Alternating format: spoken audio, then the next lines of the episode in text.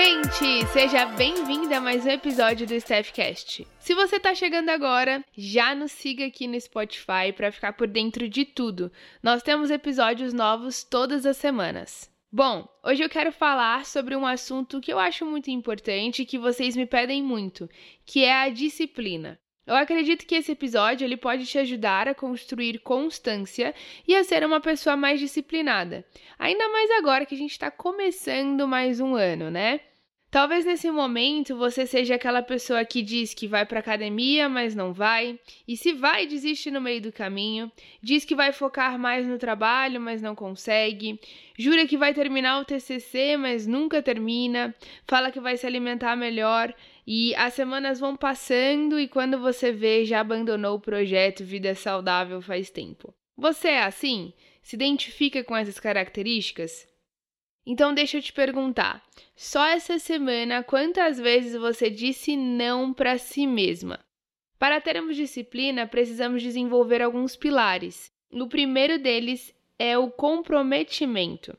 E para isso acontecer, nós precisamos abandonar a bolha de conforto e abdicar de certos prazeres momentâneos em troca de um bem maior. Por que algumas pessoas são comprometidas e outras não? Porque decidiram fazer e colocam em prática o que decidiram. Há dias em que os obstáculos se apresentam mais difíceis, mas temos que reforçar o nosso porquê, o sentido ou o significado daquilo, principalmente nos dias nebulosos e de mais preguiça. Um outro pilar importante é não ser escravo da sua vontade. Eu lembro que minha mãe sempre dizia que vontade dá, mas ela passa. E eu tenho para mim que você nunca se arrepende de fazer algo por você. Está com vontade de ficar na cama e não ir para academia? Não seja escravo dessa vontade e vá treinar. Tenha um impulso de ação para aquilo que você realmente deseja. E esse é o próximo pilar. Tome impulso de ação e faça o que precisa ser feito. Afinal, ser adulto é isso. Por exemplo, você não vai trabalhar todo dia feliz e contente, mas você tem esse compromisso com a empresa. Então, por que você não pode concluir os compromissos que assumiu consigo mesma também?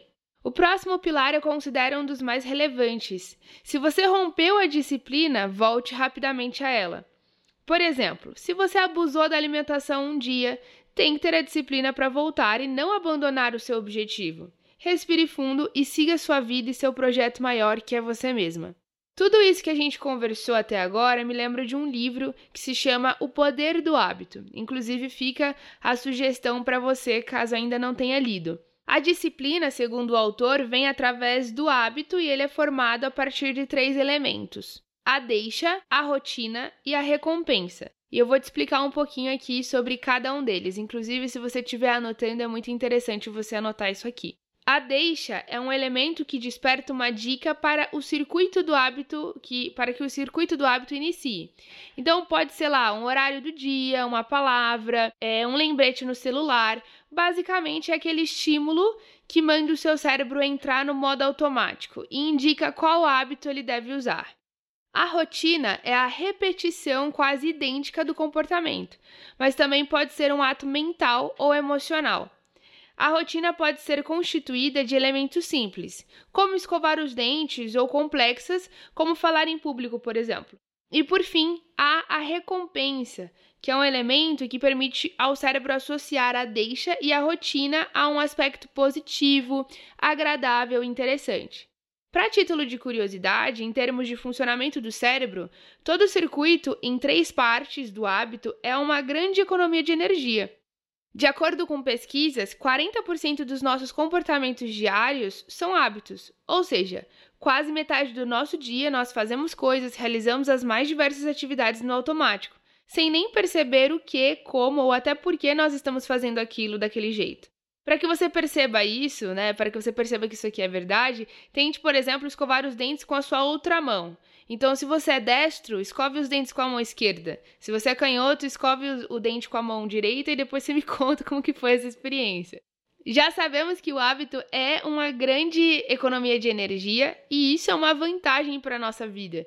Porém, o funcionamento do cérebro, que é responsável pelos hábitos, não consegue identificar se aquele hábito ele é bom ou ele é ruim. Por exemplo, ter o hábito de escovar os dentes depois do almoço, a deixa é o fim do almoço, A rotina é escovar os dentes e a recompensa pode ser a sensação agradável de limpeza. É um hábito muito funcional para o cérebro, como também o hábito de fumar, por exemplo. Quem fuma depois do almoço passa pelo mesmo processo. A deixa, que é o almoço, a rotina vai ser o cigarro e a recompensa é a sensação provocada no corpo pela nicotina. Então, sabendo de tudo isso, como que é o modo aí de operação de um hábito, nós já temos uma incrível pista para a criação de um hábito e para nos tornarmos, como consequência, mais disciplinadas. Então, vou dar um exemplo prático para te ajudar a construir bons hábitos aqui, tá? Primeiro, nós temos que selecionar uma deixa e uma recompensa. Então, vamos imaginar que você vai caminhar todas as tardes. A deixa pode ser o horário, então, por exemplo, às 18 horas. A rotina vai ser a caminhada e a recompensa inicialmente pode ser qualquer outra que você achar prazerosa, como por exemplo, tomar um banho relaxado, demorado depois, comer uma barra de cereal, ouvir uma música que te diverte, enfim. O segundo passo é fazer todo esse processo repetidamente durante pelo menos 21 dias, porque 21 dias é de certa forma um número arbitrário mas três semanas é um tempo suficiente para que você, para que o seu cérebro guarde esse novo hábito para sempre. Ao ter a deixa, haverá uma grande tendência de você realizar esse comportamento. Mudar não é uma tarefa simples, tá? Parece muito baba do jeito que eu tô explicando aqui para você, mas eu sei que na prática não é assim que funciona. Mas encare os seus erros, os seus deslizes é, com a perspectiva de aprendizado, sempre buscando ser 1% melhor a cada dia. Ninguém nasce disciplinado. A disciplina é desenvolvida ao longo do tempo. E para que isso ocorra, você precisa se comprometer e se dedicar. Os frutos certamente serão extremamente positivos. Então busque ter foco, persistência e paciência. E aí, que tal se comprometer com algo hoje e fazer do seu 2023 um ótimo ano? Eu espero que esse episódio ele tenha te ajudado e se isso aconteceu, não deixa de avaliar aqui o nosso podcast e nos seguir, tá bom? Compartilhe com uma amiga e comigo nas redes sociais, porque eu vou amar saber o que você achou desse episódio, se ele te ajudou de alguma forma. Um super beijo e até o próximo episódio.